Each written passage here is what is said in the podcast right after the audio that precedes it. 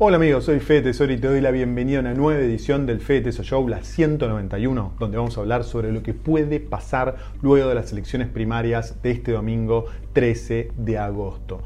Los recuerdos de lo que pasó en el mundo de la economía y las finanzas cuatro años atrás no son nada alentadores. El índice Merval, que mide el desempeño de las acciones argentinas más importantes, tuvo su peor baja en la historia el 12 de agosto del 2019. Bajó nada menos un 48% en dólares, la segunda baja en la historia de los mercados globales, como puedes ver en el siguiente cuadro. Una baja impresionante que vino acompañada con una fuerte baja en los bonos y una disparada del precio del dólar, entre otras variables económicas que se descontrolaron y eso fue solo un día después de las elecciones del 11 de agosto del 2019. Para entender qué podría pasar el próximo lunes, primero recordemos lo que pasó ese domingo fatídico para la economía argentina. Hasta el día anterior, las encuestas anticipadas que el escenario de paridad entre el candidato Alberto Fernández y Mauricio Macri, pero todo terminó pasando de una forma muy diferente. El candidato del Frente de Todos, Alberto Fernández, se impuso en las pasos por un 47% de los votos y le sacó 15 puntos de ventaja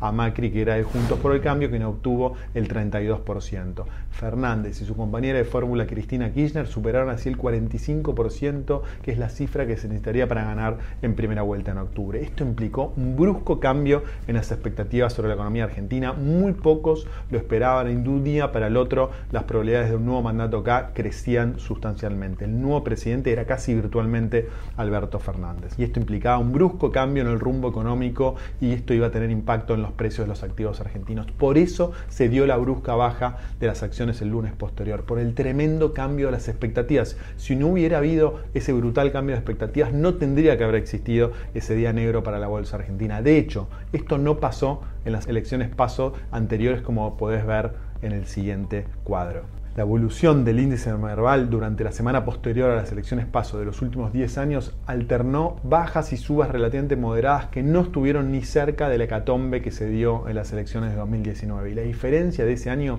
como te comentaba un poco más arriba, es que en esa ocasión se produjo un inesperado y brusco cambio de expectativas. Entonces, en esa línea, la clave para intentar entender qué podría pasar el próximo lunes 14 de agosto es tener en claro cuáles son las expectativas hoy. Es decir, entender qué es lo que el promedio de mercado en la actualidad. Y si bien todas las encuestas varían, el promedio de encuestas dice algo parecido a lo que puedes ver en el siguiente cuadro.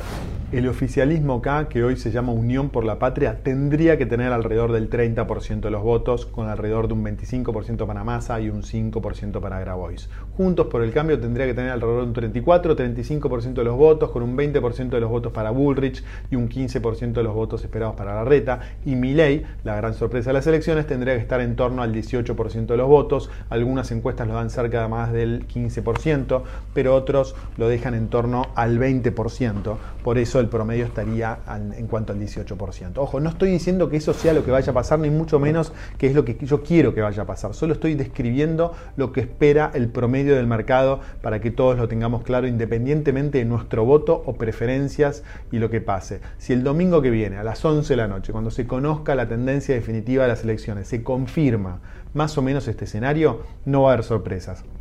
El mercado se tendría que mover en forma lateral, alternando leves bajas y subas durante las semanas, pero sin movimientos bruscos. En cambio, si el resultado de las elecciones es muy diferente a esta expectativa, tanto por un lado eh, o para el otro, sí puede haber movimientos más bruscos hacia arriba o hacia abajo, depende quién esté más cerca de la victoria. Si, por ejemplo, Massa, en vez de tener un 25% de los votos, tiene arriba del 35% de los votos y suma 5 más de votos de Grabois y la Unión, la Unión por la Patria supera el 40% de los votos, sí puede haber una baja fuerte en el mercado. En cambio, si Juntos por el Cambio, valga la redundancia, sumado, supera el 40% de los votos, Milei tiene una elección aceptable en torno al 20% y Massa queda abajo del 20% de los votos, puede haber una suba interesante en el mercado. Recordemos que el mercado ya viene subiendo fuerte, más de un 100% durante el último año y medio, por eso no espero una suba extraordinaria en ese escenario, pero sí se puede dar una suba interesante para las acciones y los bonos argentinos. ¿Qué es lo que espero que pase?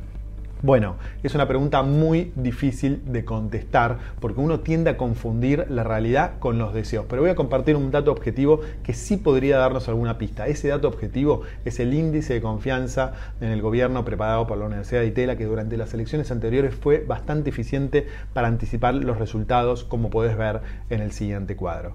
En el cuadro podemos ver la línea azul que mide la evolución del índice de confianza, pero además el círculo en líneas celestes y fondo blanco que mide el resultado de las elecciones para el oficialismo en la primera vuelta de cada año. Y fíjense cómo ese resultado se correlaciona de una forma bastante alta con el índice de confianza del gobierno en ese momento. En base a eso, si esta correlación se repite en estas elecciones, los candidatos oficialistas no tendrían que tener más de un 24% de los votos y eso dejaría lugar para una gran elección para Juntos por el Cambio o para Milei o para ambos. Es decir, se tendría que dar el escenario positivo que describía un poco más arriba en, en el video. Habría una sorpresa con los resultados, un cambio en las expectativas y por lo tanto el precio de los activos argentinos podría subir más de lo esperado. Ese sería el escenario más eh, positivo para el mercado, pero la bola de cristal no la tengo lamentablemente, por eso hay que esperar a la noche del domingo para conocer los resultados y esto es lo que va a definir lo que va a pasar en la semana. Más allá de esto, la tesis de fondo que tengo sobre Argentina no cambia.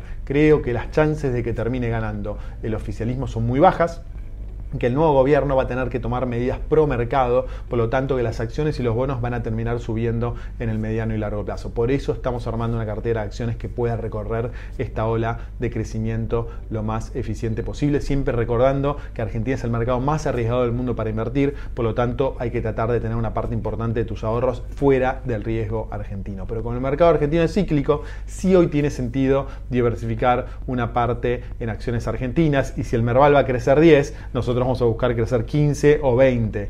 Eh, y hasta el momento, eh, en la cartera que tenemos en la membresía este, argentina, lo estamos logrando, estamos creciendo un poco más que el Merval y creo que eso se puede mantener a lo largo eh, del año. Por supuesto, no va a ser una línea recta de crecimiento, creo que va a haber subas, bajas, subas, bajas, subas, bajas, pero a mediano plazo, acá un año, año y medio, creo que puede ser para arriba.